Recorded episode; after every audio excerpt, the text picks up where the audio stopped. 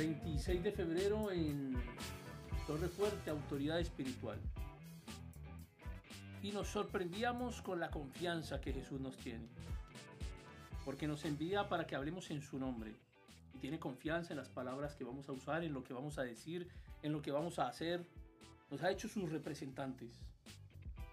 Y también nos preguntábamos cuando la gente argumenta, ¿y si la autoridad que nos dicen que debemos obedecer es injusta? La respuesta es que si Dios se arriesga a confiarle su autoridad a los hombres, podemos entonces arriesgarnos a obedecer.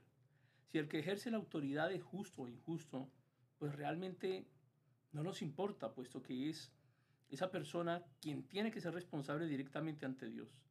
Los obedientes solo tienen que obedecer. El Señor no nos hará responsable por la obediencia equivocada, sino que al contrario hará responsable a la autoridad delegada por su acción errónea. La insubordinación, no obstante, es rebelión, y por esta debe responder a Dios los que están bajo su autoridad. Es claro entonces que ningún elemento humano está involucrado en esta cuestión de la autoridad. Si solamente nos sometemos al hombre se pierde todo el significado de la autoridad. Cuando Dios instituye su autoridad delegada está obligado por su honor a mantener esa autoridad. Cada uno de nosotros es responsable delante de Dios en este asunto. Tengamos o no cuidado de no cometer ningún error. Toda la parábola registrada en Lucas 20 trata principalmente del problema de la autoridad delegada. Dios no vino a cobrar personalmente sus derechos después de arrendar la viña a los labradores. Tres veces envió a sus siervos y la cuarta vez envió a su hijo. Todos estos eran delegados suyos. Él quería ver si sus inquilinos se sujetarían a las autoridades delegadas Pudo haber venido él mismo a cobrar el arriendo, pero en vez de, eso envió a sus delegados. A los ojos de Dios los que rechazan a sus siervos lo rechazan a Él. Es imposible que prestemos atención a la palabra de Dios y desoigamos la de sus siervos delegados. Si nos sometemos a la autoridad de Dios, debemos someternos también a su autoridad delegada, con excepción de un pasaje en Hechos, en el capítulo 9, que ilustra la autoridad directa del Señor. El resto de la Biblia muestra la autoridad que Él ha delegado a los hombres. Y bien puede decirse que le ha dado casi toda autoridad a los hombres. Con frecuencia estos pueden creer que se están sometiendo simplemente a otros hombres, pero los que conocen la autoridad se dan cuenta de que estos otros hombres son autoridades delegadas de Dios. No se necesita humildad para ser obediente a la autoridad directa de Dios pero sí se requiere humildad y quebrantamiento para sujetarse a la autoridad delegada, salvo que uno deseche por completo eh, su, su parte carnal, no puede aceptar ni prestar atención a la autoridad delegada. Debemos entender que en vez de venir Él mismo, Dios envía a sus delegados para cobrar sus derechos. ¿Cuál puede debe ser nuestra actitud hacia Dios? Debemos esperar hasta que venga Dios mismo. Recordemos que cuando Él se manifieste vendrá a juzgar no a cobrar.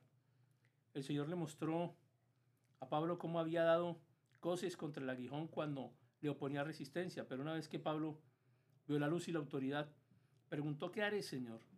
Y por este acto se puso bajo la autoridad directa del Señor. Sin embargo, el Señor lo transfirió inmediatamente a su autoridad delegada. Levántate y entra en la ciudad y se te dirá lo que debes hacer. De ahí en adelante Pablo reconoció la autoridad no se consideró tan excepcional que se escucharía solamente si el Señor mismo le decía lo que tenía que hacer. Durante su mismo primer encuentro, el Señor puso a Pablo bajo su autoridad delegada. ¿Y qué pasa con nosotros desde que creímos en el Señor? ¿Cuándo nos hemos sometido a la autoridad delegada? ¿A cuántas autoridades delegadas nos hemos sometido? En tiempos pasados Dios pasó por alto nuestras transgresiones porque éramos ignorantes. Pero ahora debemos considerar seriamente las autoridades delegadas de Dios. Lo que Dios destaca no es su propia autoridad directa, sino las autoridades indirectas que Él ha establecido.